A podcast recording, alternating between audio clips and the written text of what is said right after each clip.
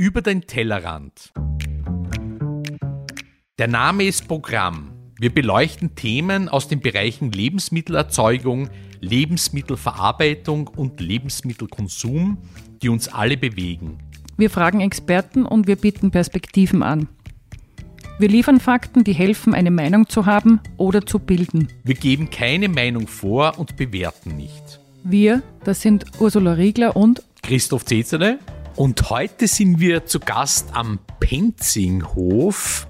Das ist nicht im 14. Wiener Gemeindebezirk, sondern wir haben uns aus der Ostregion hinaus bewegt nach Tirol, nach Oberndorf in der Region Kitzbühel, direkt unter dem Kitzbühler Horn, wenn ich das richtig sehe, und äh, sind hier zu Gast bei. Und ich möchte haben, dass ihr euch beide vielleicht selber vorstellt.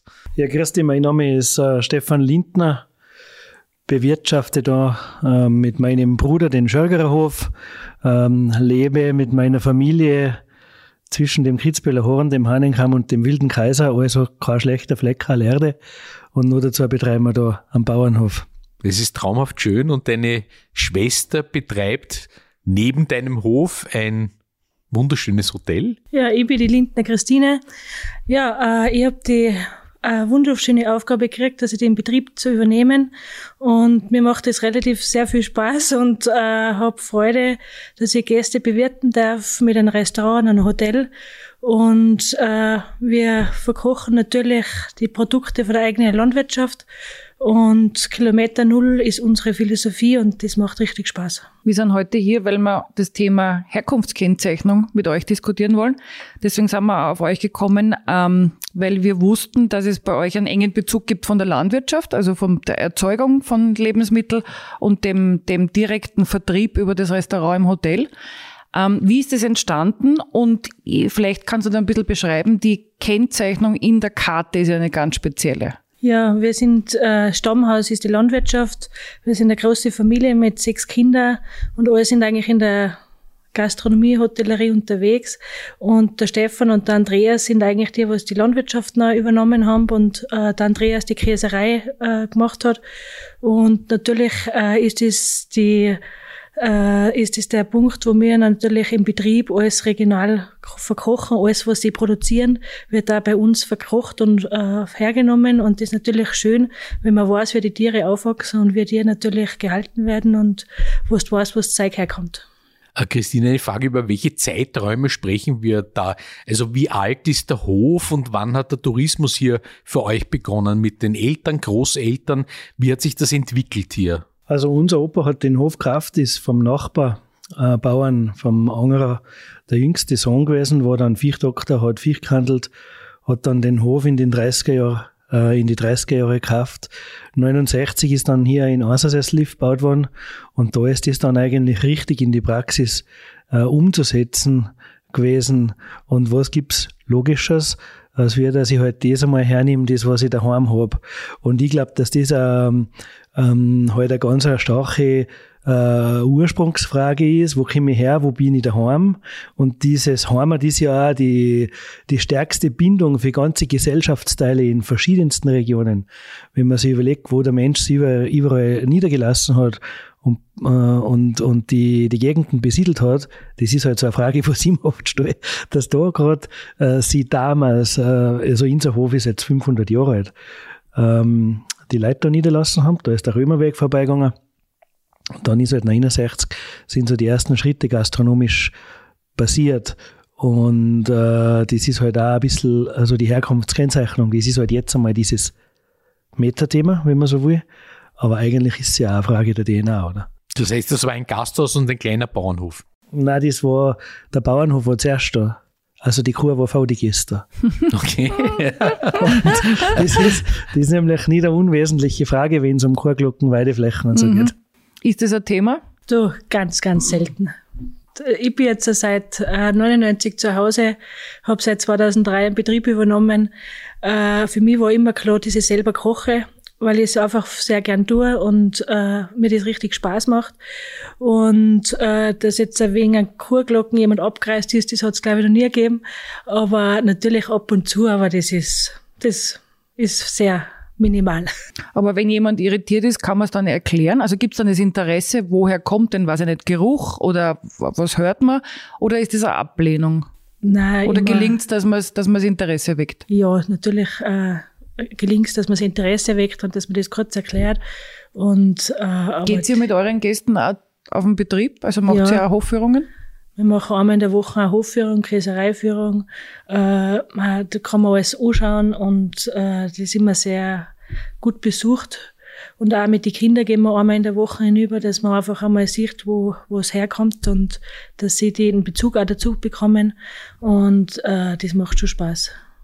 Wir haben eine ungefähr zwei- bis dreistündige Führung über alle Teile des Hofes durchgemacht. Ich habe gesagt, das ist ein Imperium, du hast gesagt, das ist eine Kommune. ich persönlich war deswegen beeindruckt, weil alle Teile der Lebensmittelproduktion sozusagen in einem landwirtschaftlichen Betrieb abgedeckt werden. Ich habe Schafe gesehen, ich habe Rinder gesehen, sowohl zur Fleischproduktion als auch zur Milchproduktion. Ihr baut gerade einen Schweinestall und Hühner haben wir natürlich auch gesehen. Habe ich irgendwas vergessen? Käserei. Käserei, ja, die Milchproduktion, ja.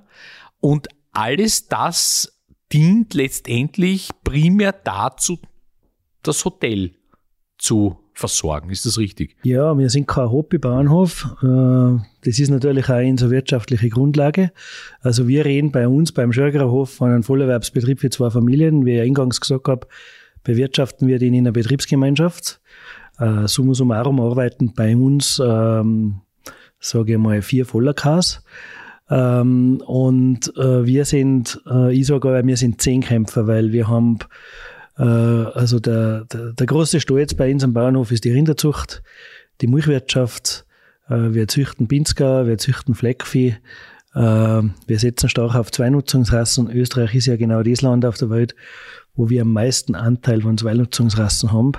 Also 85 Prozent in Österreich ist Zweinutzung, das ist eine totale Stärke für uns. Und wir bei uns am Hof haben halt dann jetzt die letzten Jahre nur mal ähm, in enger Zusammenarbeit mit der Christine, äh, Mechlin, sein Bruder, der auch im Hotel ist, äh, der Georg, die, die Tante, die Godi, ähm, die Mama natürlich genauso äh, da stark erwähnen. In Zusammenhang haben wir halt das nochmal ausgebaut. Das ist halt auch ein bisschen so ein Corona-Projekt äh, geworden, wo die Christine mal gesagt hat, äh, da haben wir ja dann viel Zeit zum Diskutieren, zum Sinieren gehabt. Sie kriegt kein österreichisches, sie kriegt nicht garantiert ein österreichisches Vollei. Dann haben wir gesagt, na brauchen wir so viel Hähner, dass wir jedes Ei einfach selber haben. Und wir haben immer bei so einem Vorderstall 25 Schweine gehalten. Und dann hat die Christine gesagt, es ist nett, wenn wir zwischen August, Ende August und, und äh, bis Anfang Oktober mit dem Schweinefleisch kommen, also eigentlich in der Nebensaison. Und sie braucht jetzt aber, sie braucht jetzt erstens regelmäßig und äh, das ganze Jahr. Und dann haben wir uns halt entschieden, dass wir da noch einmal im Schweinefleischbereich, äh, im Eierbereich äh, dies, äh, die Kapazitäten ausweiten ähm, dass wir da auch in den Hofladen noch ein bisschen äh, besser bedienen können, äh, eben zu Kalbfleisch, Rindfleisch, äh, Milchprodukte. Und ja, und das ist halt eine Freude, wenn man einen Partner hat, da wo man weiß, der Mindeststandard, wir haben ja nur einen kleinen Teil, also wenn ich jetzt an die gesamte Palette, was da so verkocht wird, mir nur ein bisschen vor Augen führen, dann haben wir nur einen kleinen Teil, aber die anderen äh, Teile, die beziehen wir halt dann auch aus Österreich. Weil mir als Tiroler ist es ein bisschen zu eng gedacht, wenn ich es dann nur auf ein Bundesland begrenze. Also für mich hat das. Du hast da deine steirische Kappe aufgehabt, habe ich gesehen. Ihr seid gekommen nach dem Bini im Arbeitsgang gewesen, weil wir ja gerade einen, Steine, Schweinestall montiert haben. Äh, dann habe ich gesagt, du sollst nicht Foto machen, weil jetzt erst muss ich mich mal umziehen. Da habe ich von meinen steirischen Rinderzuchtfreunden halt eine Rinderzucht Steiermark gehabt, aufgehabt. Und das wird jetzt da öffentlich im Podcast ver verbreitet. Und dann habe ich wieder mit meinen Salzburger und Tiroler Freunden Probleme. Also Aber nachdem Österreich eh so klar ist, passt das, glaube ich. Ja. Dadurch, dass wir in der Steiermark eine große Verwandtschaft haben, glaube ich, passt es Gibt es ja, da einen Bezug hin. Aber das heißt, die Erweiterung oder Diversifizierung des Betriebs hat eigentlich eher praktische Gründe und ist eine Frage der Selbstversorgung, oder? Also Bedarf decken aus dem gastronomischen Betrieb. Und so entwickelt sich das, oder? So wie du es beschreibst. das muss die Christine dann selber sagen, weil äh, erstens ist das nur möglich, wenn ich einen fairen Preis kriege äh, für die Produkte. Nur ich glaube, dass einer unserer großen Stärken da in der, ich habe deswegen gesagt Kommune, weil es im Grunde nichts anderes ist wie eine kleine Genossenschaft, weil es ähm, ja, weil es einfach ein kleiner Kreislauf ist, oder? Da gibt es ja so, so Gesellschaftsgruppen, die das ganz intensiv betreiben, habe ich in Kanada gesehen. Äh, die sind sehr religiös oft. Mhm. Äh, wir sind da gläubig, aber vielleicht nicht so stark. Äh, äh, das ist das heilige Land hier. Ja, ja natürlich. Nein, aber, aber da, da, da hat sich halt das dann, äh, hat sich halt das dann so weiterentwickelt und, und ich glaube, dass es halt einfach wichtig ist und das ist mir als Bauer auch wichtig. Die Leute, die was jetzt die Produkte konsumieren, stark im Menzinghof, zu zeigen, wie funktioniert landwirtschaftliche Produktion. Kein Schaubauernhof, alle Vor- und Nachteile von einer produzierenden Landwirtschaft mit einem hohen Lebensmittelsicherheitsstandard, mit keine einzige österreichische Kur frisst einen Quadratmeter äh, Regenwald. Ähm, all die Dinge, diese Themen, äh, dass wir auf Glyphosat verzichten, dass wir äh, logischerweise die Kälber mit Vollmilch fordern und alles äh, so Dinge. Und dir muss man die Leute erklären und sagen. Und ich glaube, dass dann im weitesten Sinn die Stärke von Benzing auf die ist, dass die Leute wissen, wenn sie da herkommen, dann werden sie nicht verscheißert, Entschuldigung. Sondern das, was sie konsumieren, da wissen sie, was ist das. Und wenn es halt aus aller Welt kommt, steht halt aller Welt dort. Wie viel Hektar bewirtschaftet ihr, um das Vieh zu versorgen und letztendlich auch das Hotel? Äh, wir bewirtschaften 40 Hektar Grünland, ähm, zweieinhalb Hektar, drei Hektar aktuell haben wir Ackerfläche äh, und äh, ungefähr 40 Hektar Wald, weil zunehmend Energie auch ein Standbein von uns ist in der Stromproduktion und in der, in der Produktion von thermischer Energie über unser Biomasseheizwerk, wo wir das Hotel mit thermischer Energie versorgen nachdem ja die Klimafrage wahrscheinlich eine der, der wichtigsten Zukunftsfragen ist, äh, habe ich gelernt, dass ihr quasi energieautonom hier lebt. Ja, das, da haben wir schon ein bisschen, äh, da haben wir schon noch ein bisschen Aufgaben zu machen, aber wir haben mal als Ziel irgendwo ähm, den Strom, den wir dann auch äh, nur zusätzlich äh, mit unseren PV-Anlagen äh, produzieren, auch äh, ins Hotel zu verkaufen, für den eigenen Hof zu nehmen. Aktuell äh, speisen wir Ökostrom ins Netz ein, errichten aber jetzt nochmal eine Anlage, dass wir in Summe dann äh, 260 bis 300 kW Peak an äh, PV-Leistung erreichen. Wir betreiben ein 400 äh, kW Biomasseheizwerk, wo wir also quasi den größten Teil der thermischen Energie abdecken. Und äh, das, das ist halt jetzt in, in, in Zukunft noch viel, viel ein wichtigeres Thema. Und das rundet halt jetzt, sage ich nochmal, ähm, unsere gemeinsame Marke, den Benzinghof, den Schörgererhof, äh, nachhaltig ab. Und wenn ich mir einfach überlege als Bauer, was sind, was sind die wichtigsten Fragen in Klimaeffizienz, dann äh, ist halt einmal die erste Frage, äh, wie viel Zukaufsfutter und wie weit führe ich das? Äh, dann ist die Frage, wie viel Futter muss ich konservieren oder wie viel kann ich über den äh, Hebel der Weidewirtschaft äh, äh, direkt so quasi, die Kuh frisst direkt vor der Wiese. Äh, zusätzliche Frage ist auch, was ist noch genetisches Potenzial in der Zweinutzungszucht möglich? Und natürlich haben wir bei, der, bei unserer Wirtschaftsdüngerfrage in der Güllewirtschaft haben wir ein Thema, äh, was die Emission betrifft.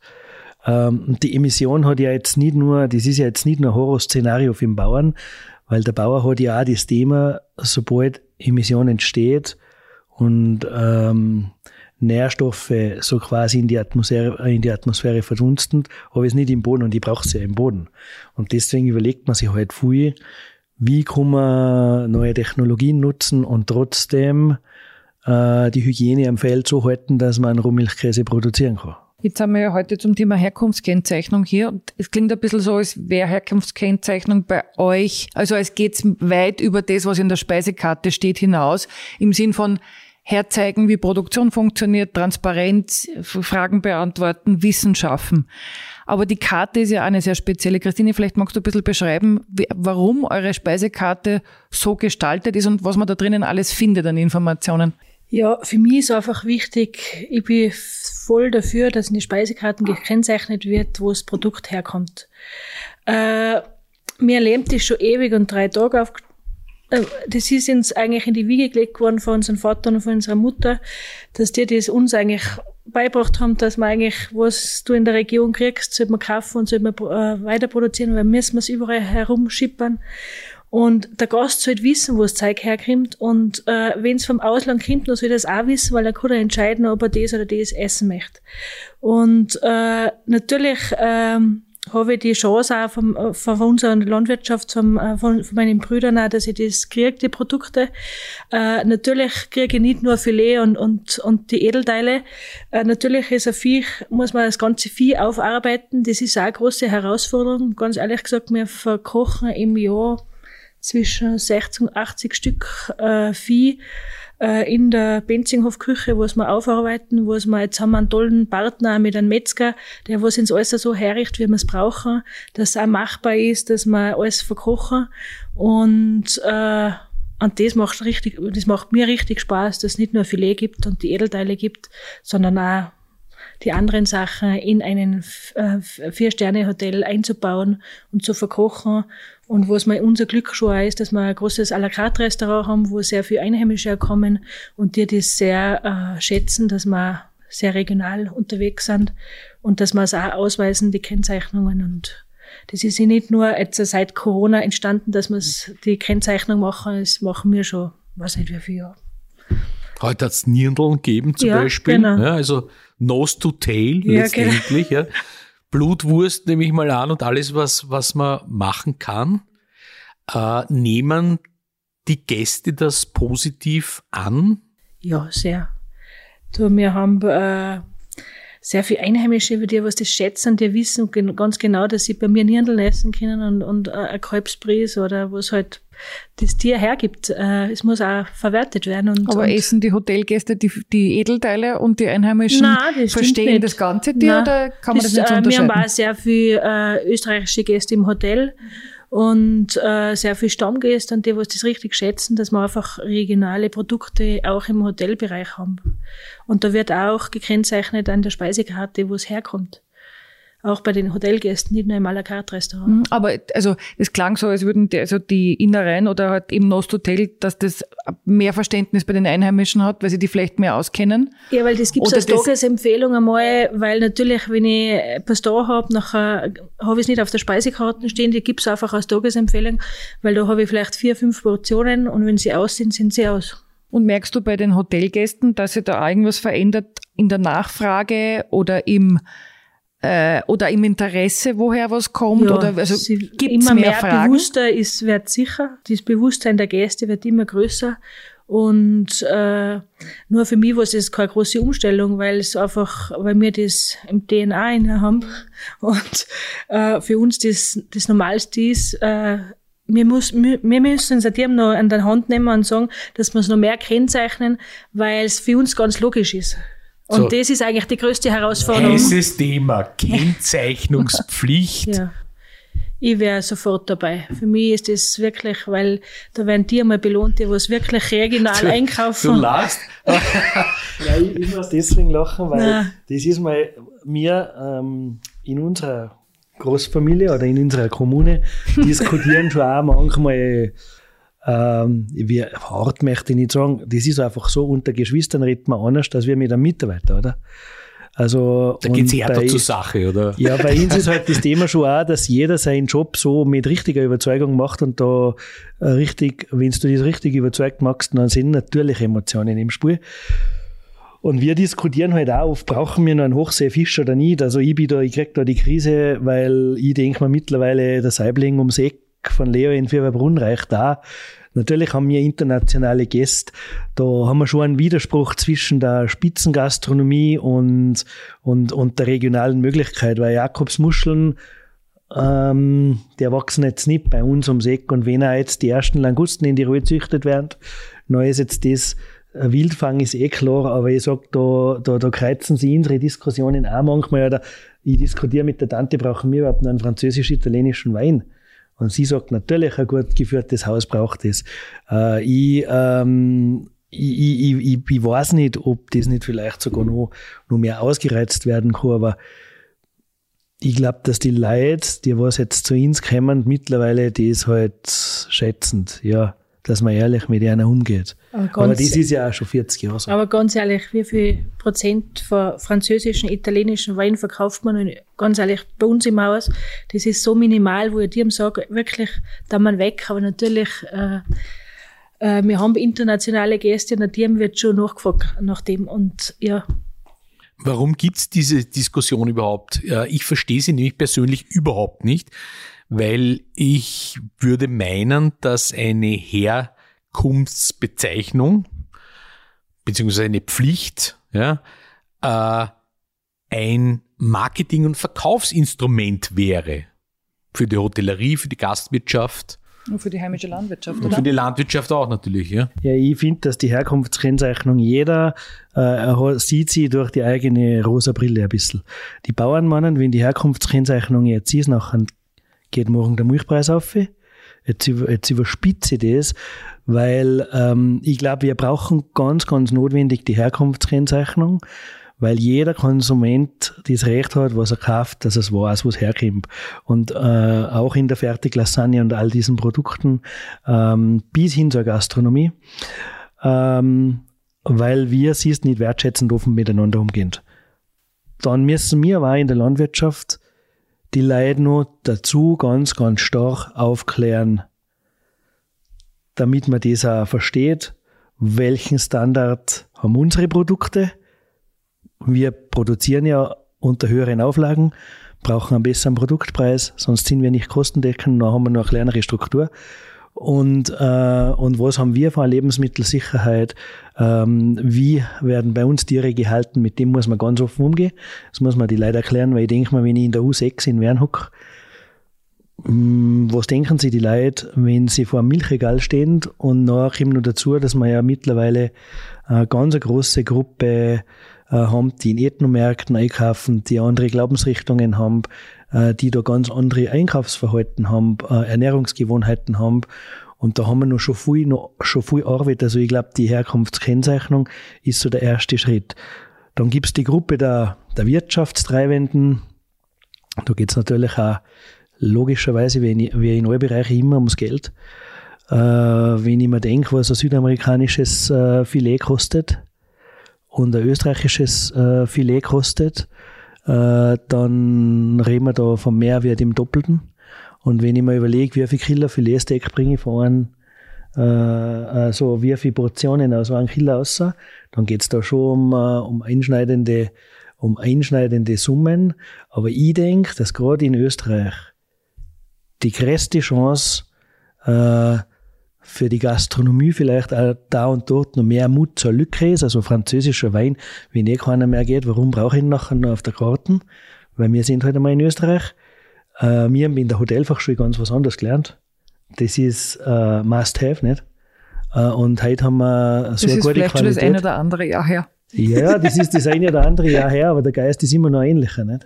Und aber ich, ich sage halt das so, das ist eine riesige Chance und was ich mir halt wünsche ist, da liegt es am Ende auch wieder ein bisschen an uns Bäuerinnen und Bauern, wenn wir die Konsumentinnen und Konsumenten gewinnen können, mit, mit dem schon stark vorhandenen Vertrauen in die österreichische Landwirtschaft, dann geht das automatisch. Wenn McDonalds, das muss ich jetzt einfach sagen, 70 Prozent des Warenkorbes bereits aus Österreich äh, konsumiert, ja, dann ist beim klassischen Dorfwirt ja gar keine Diskussion, oder?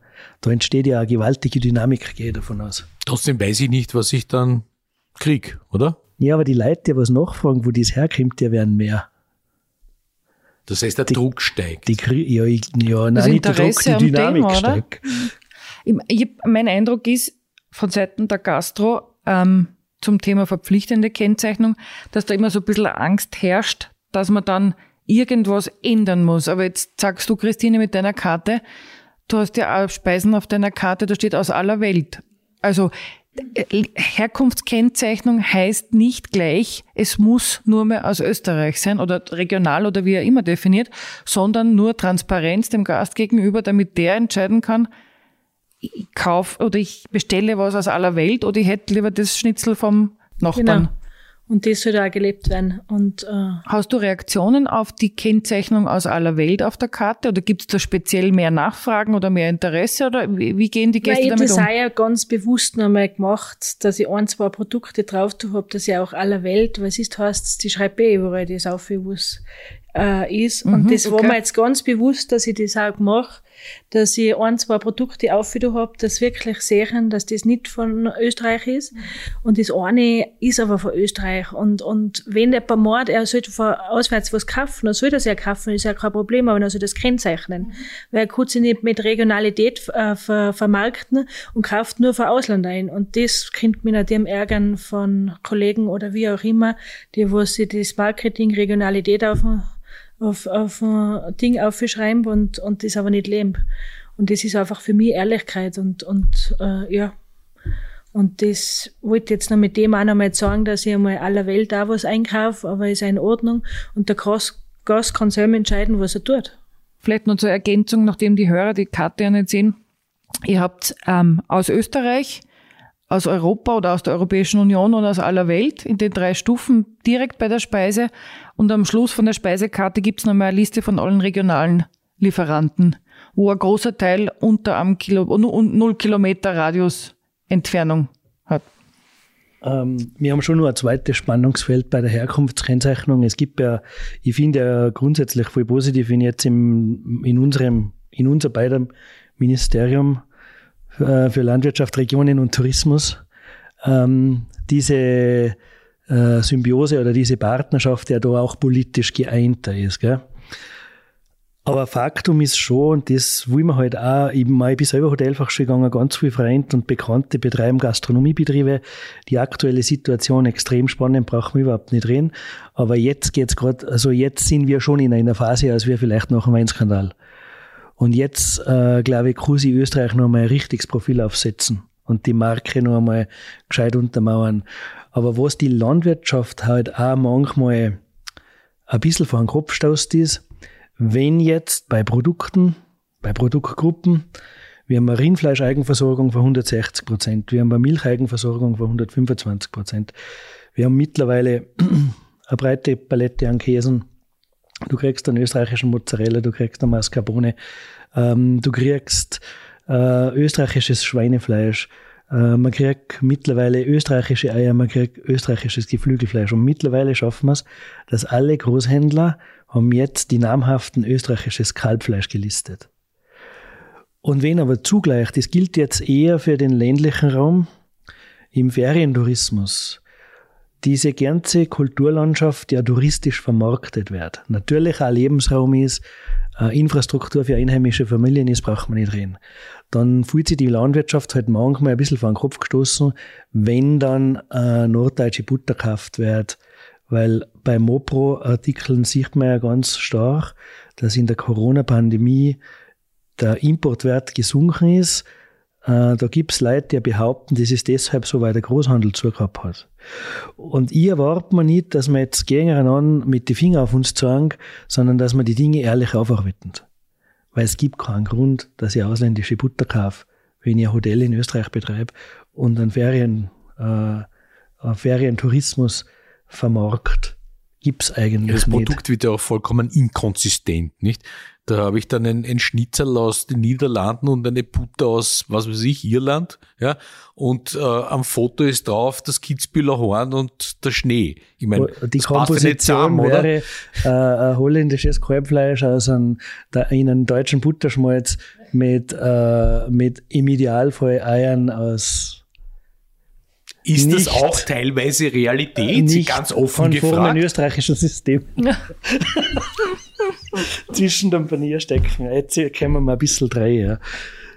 Aber das sind schon Dinge, immer, da müssen wir ehrlich miteinander umgehen und da müssen wir einfach nachdenken, wie können wir nachhaltig, das Wort traut man sich ja schon fast nicht mehr aussprechen, äh, die Systeme absichern. Weil nur wenn die Milchkuh auf der Alm bleibt, habe ich da oben infrastrukturell im Winter mit der Pistenpräparation keine Probleme. Da geht es jetzt noch gar nicht allein um die Schönheitsfrage, dass der da wandern geht. Es geht ja auch um die Frage, habe ich Kunstschneelawinen, weil ich keine Tiere mehr auf der Alm habe. Da kommt man jetzt dann noch lang über andere äh, so ansiedelnde Tiergattungen reden und so weiter. Also da liegt die Nerven in der, in der bäuerlichen Welt da und dort blank. In der Gastronomie ist die Herausforderung auch hart, das ist mir alles klar, aber wir müssen einfach ehrlich damit umgehen und die Dinge einfach äh, absichern, die Leute aufklären und, und die Marken untermauern, weil dann gehen wir gestärkt aus der Krise. Warum gibt es Widerstand aus der Wirtschaft gegen diese Kennzeichnung? Gegen die verpflichtende Kennzeichnung. Gegen die verpflichtende. Naja, das muss die Christine beantworten. Ich denke, dass äh, die Wirte und die Bauern eins gemeinsam haben. Wir sind freiheitsliebende Leute. Wir lassen uns nicht gern was vorschreiben. Also das, die, die, die verpflichtende Herkunftskennzeichnung ist das Gleiche, als wenn bei den Bauern die Arme irgendeine Vorschrift macht äh, im Tierschutz oder, oder in verschiedenen anderen Dingen. Aber ich glaube, es ist ja nicht die Frage, ähm, äh, sondern die Frage ist, wie kann ich am Markt erfolgreich sein? Die Frage stellt sich für einen Bauern und die Frage stellt sich für einen Wirt. Und wenn dieses Instrument äh, den Wirtschaftsmotor im Tourismus ankurbelt, dann sollte ich das als Chance nutzen. Und über den Wareneinsatz hinaus denken. Christine, merkst du durch, durch eure Karte oder durch euer Vorgehen, dass es gibt Nachahmer in der Umgebung? Also gibt es andere gastronomische Betriebe, die mittlerweile auch kennzeichnen? Ich glaube, Nachahmer für Regionalität, das ist zurzeit das große Wort, oder? Immer, jeder möchte auf das aufspringen, nur äh, es muss halt wirklich gelebt werden. Und da bin ich schon dabei, immer, wir daten ja nicht diskutieren, wenn es eh schon jeder tat. Äh, weil nachher war der Absatz in der in der, in der Landwirtschaft der andere, dass sie es nicht exportieren müssen. Und ich glaube, wenn da jeder äh, nur einen Teil dazu beitragt, in je, für jeden Betrieb in der Hotellerie oder in der Gastronomie, ich glaube, da diskutieren wir nicht mehr, äh, wo wir das Zeug herbringen, weil da müssen noch die Bauern schauen, dass mehr da produzieren. Und äh, ja, es gibt sicher immer Gott sei Dank haben wir ein tolles Geschäft jetzt auch wieder und ich glaube, durch Corona ist es sicher noch viel mehr geworden, jetzt die Regionalität. Äh, und ja, man wird sehen, wie das in Zukunft weitergeht und, und, aber ich glaube, es geht nur zusammen, weil es ist, wenn die Almen und das Ganze immer wir sind in einer wunderschönen Landschaft und der Gegend und äh, wenn da nicht die Wirst und die Hotel, äh, Hoteliers und die Bauern ein bisschen mehr zusammenhelfen, nachher, glaube ich, sicher da keine Zukunft. Aber ich glaube, das ist die größte Chance, was wir haben. Aber gibt es andere Gastronomen, die kommen und die sich bei euch informieren, wie ihr ja, es natürlich, äh, fragt mich öfter, wie, wie ich das schaffe oder wie das geht. Ich meine, natürlich ist das auch ein längerer Prozess gewesen. Das ist ja nicht von heute auf morgen gegangen. Äh, und äh, auch von den Lieferanten. Äh, du suchst dann auch schon die Lieferanten, wo du Vertrauen hast, wo du eine gute Qualität liefern und so weiter. Immer, das ist schon ein Prozess, das geht nicht von heute auf morgen. Das muss ich wirklich sagen. Und unser Glück ist halt auch in der Ortschaft von Oberndorf gibt es ein paar junge Bauern. Der eine hat auf, auf Gas umgestellt, der eine, und, und das entwickelt sich und da ist eine gute Stimmung auch und, und, und das, und das und ich bin für alles offen, wenn jemand kommt und sagt, ich hätte was für, für die oder äh, ob das ein Ziegenfrischkäse ist, ob das ein Schafekäse ist, ob das, keine Ahnung, äh, ja. Und so äh, ist das auch eine runde Geschichte, dass alles äh, ins andere kommt und die kommen auch schon zu dir, weil sie sagen, äh, sie wissen, du kaufst das oder, oder du, sie haben einen Absatz, wo sie einen dauernden Absatz haben und nicht nur heute einmal und nach ein halbes Jahr wieder nicht oder so. Aber das heißt, es profitiert eigentlich jeder davon, oder? Ja. Und wenn jetzt meine Nachbarin anruft und sie schlag äh, Hähne an, ob ich auch brauche, dann sage ich, ja, passt. Und dann tue ich es halt irgendwie bei den Hotelgästen einbauen oder im Restaurant einbauen. Und äh, das ist für mich normal, dass ich das noch kaufe und halt verwerte. Also eine sehr dynamische Speisekarte. Ja. Ist eigentlich die Versorgung, die österreichische Versorgung mit Lebensmitteln in allen Bereichen gegeben oder nicht? Oder gibt es in irgendwelchen Bereichen Defizite, Unterversorgung? Äh, wir haben sicher äh, in einigen Bereichen noch ähm, Dinge zu erledigen in der Produktion. Wir haben, wir können, wenn wir jetzt das so diskutieren, vielleicht kannst du dann nur mal die Idee der Kochart ein bisschen äh, äh dazu weil es gibt schon eine Gruppe von gastronomischen Betrieben, die ja sehr, sehr innovativ sind. Und es gibt ja neben dem Benzinghof erfolgreiche äh, Regionalkreise, die das auch schon in Familienverbünden lang machen. Aber in der österreichischen Versorgung, da denke ich mir, da habe ich, wie gesagt, bei Milch und Käse haben wir die Eigenversorgung, bei Rindfleisch haben wir die Eigenversorgung, bei Schweinefleisch haben wir es, bei Geflügel bringen wir es zusammen, bei Butte bringen wir es noch nicht zusammen, bei Kalb bringen wir es auch noch nicht zusammen, aber bei Kalb und bei Butte, also ein namhafter österreichischer Großhändler hat auf einer Tagung gesagt, wenn die Gastronomie oder wenn seine Kunden so stark nach diesen österreichischen Produkten in diesen Gruppen, wo wir es noch nicht schaffen, in der Produktion zusammenbringen, die liefern das in ein Jahr und was ich damit sagen wollte, in dieser Diskussion müssen wir noch den Großhandel mit ins Boot holen, weil der Großhandel lebt natürlich auch von Spannen. Das ist nichts Verwerfliches, das ist im Handel halt so. Ja, dann muss der Preis steigen, ne?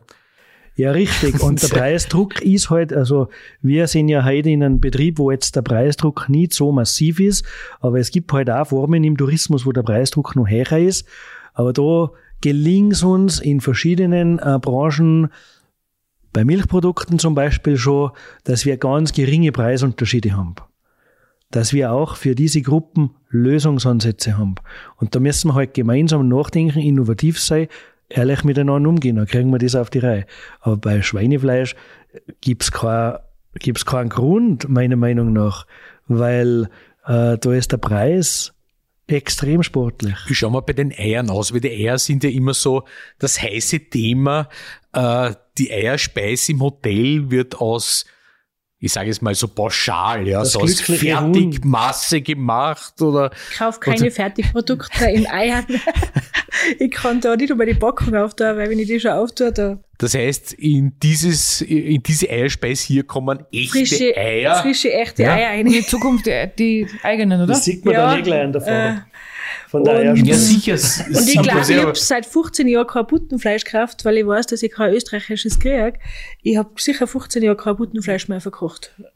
Weil ich das, das andere, ich kann das nicht einmal, ich kann es nicht angreifen. Es tut mir leid. Kriegt man genug Eier in Österreich? Ja, kriegt man schon. Nur die, die Packungen, die Fertigpackungen, das ist wirklich ein Thema, weil da ist Österreich leider sehr schlecht aufgestellt, weil das sagen sie mir oft, die Vollei oder die Tetra-Packungen.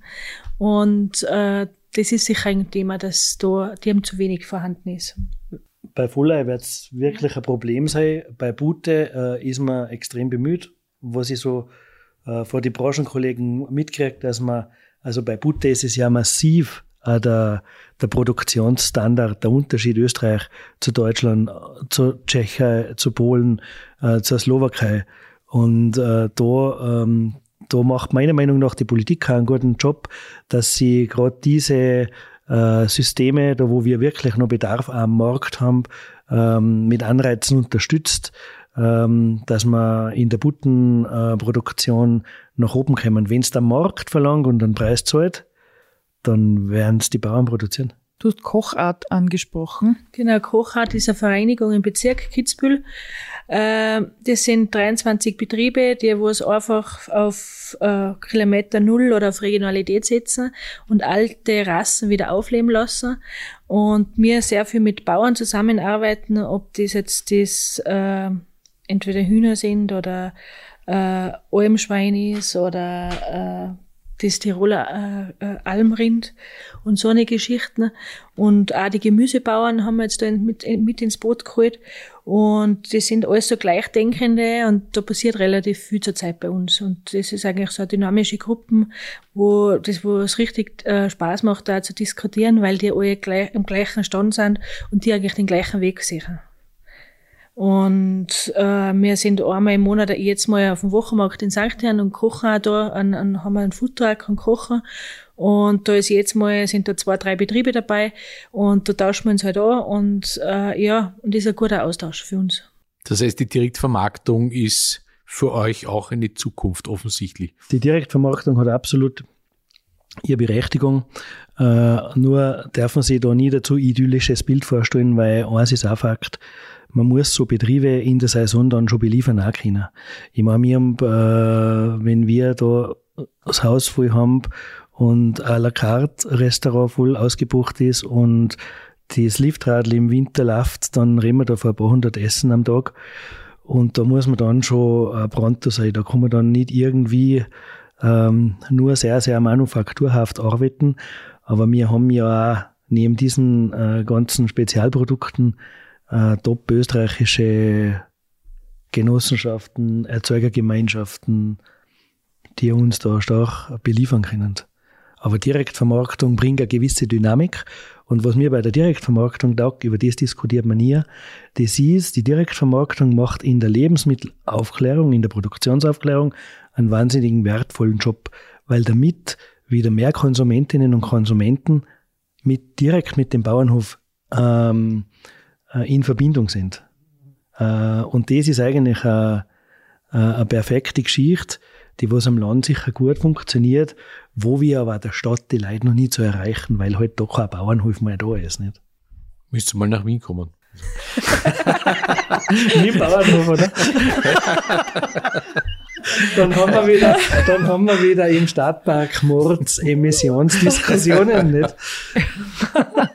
Ich habe eine abschließende Frage oder so eine Bitte um einen Ausblick an euch beide.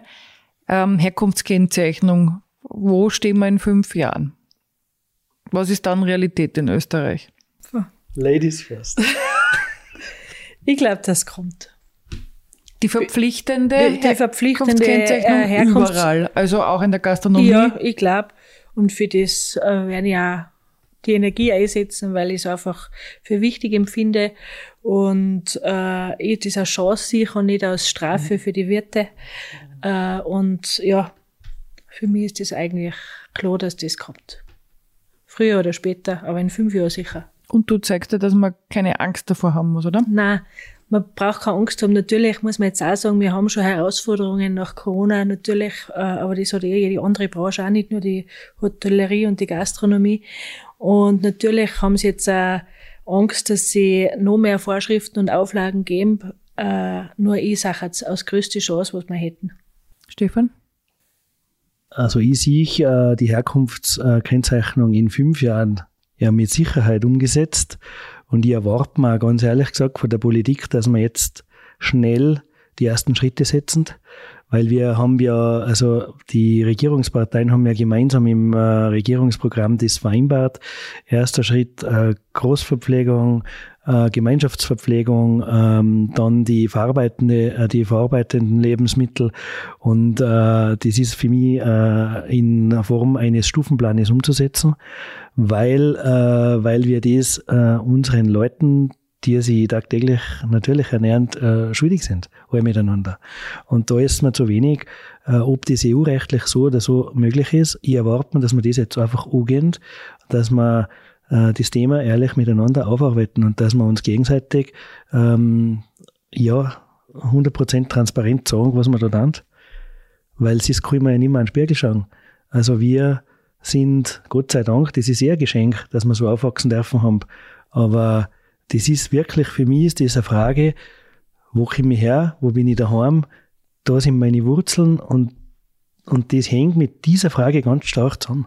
Und ich finde das ja so kongenial, dass der Österreicher äh, schon ein bisschen, also die Tiroler sind vielleicht nur um einen dick sturer, aber die Österreicher sind nicht weit hinten nach.